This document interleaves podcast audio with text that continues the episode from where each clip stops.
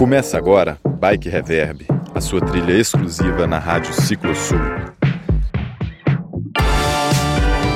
Meu nome é Breno Bisinotto e esse é o Bike Reverb, a sua trilha mais curta na Rádio Ciclo Sul. Dois dos maiores eventos de ciclismo do mundo vão estrear no Brasil em 2020. Uma prova de que o mundo das duas rodas está em crescente ascensão no Brasil é que duas corridas de nome internacional e de muito grande prestígio vão agora ter etapas que percorrem as montanhas brasileiras. O Route Route, evento de ciclismo de estrada mundialmente conhecido, que já tem etapas nos Pirineus, nos Alpes e nas Dolomitas, vai ganhar a sua versão brasileira, com largada em Urubici, em Santa Catarina rabiscando um percurso de 222 quilômetros pela icônica Serra do Rio do Rastro, passa também pelo Morro da Igreja, Morro da Cruz e a Ponte Ercílio Luz. Ao longo dos três dias de prova, os atletas vão subir um total de 5.500 metros, uma altimetria de respeito, mas não tão exagerada quanto a altimetria das etapas que acontecem na Europa. A edição do Route nos Pirineus promete um total de 18 mil metros de subida, que estarão diluídos ao longo de sete etapas. Se você achou exagerada essa altimetria, escute então qual é o outro evento que vem ao Brasil. A chancela do Biking Man, que tem provas espalhadas por Oman, Portugal, Taiwan, Laos e Peru, com edições que já chegaram a percorrer 3.600 quilômetros em um único evento, vem agora ao Brasil. A edição brasileira terá sua largada em junho, em Taubaté, e vai percorrer exatos mil quilômetros, com 17 mil metros de subida.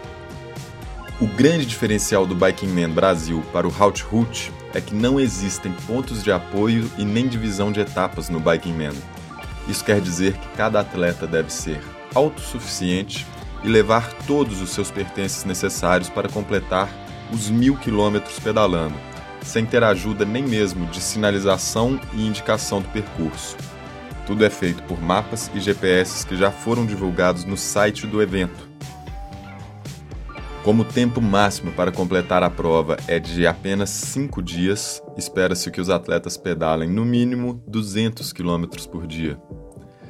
Trata-se do mesmo formato de prova utilizado no Inca Divide, a prova carro-chefe do Biking Man, que ainda tem outras dificuldades como frio e altitude de 5 mil metros a nível do mar, em plena Cordilheira dos Andes peruana. Fator que deixa tudo muito mais complexo para quem pretende ser finisher. A edição no Brasil é uma excelente oportunidade para quem quer se aventurar a uma competição de ultradistância com os maiores nomes do mundo, e agora do lado de casa. Vale lembrar que não é uma prova de ciclismo de estrada. A Route Route, essa sim é uma prova de estrada.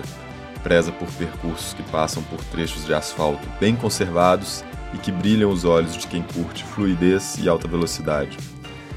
Já os mil quilômetros do Biking Man apresentam uma estimativa de 250 quilômetros de trechos não asfaltados. Entendam, as bikes de gravel são as mais bem cotadas para a prova mountain bikes também serão muito bem consideradas.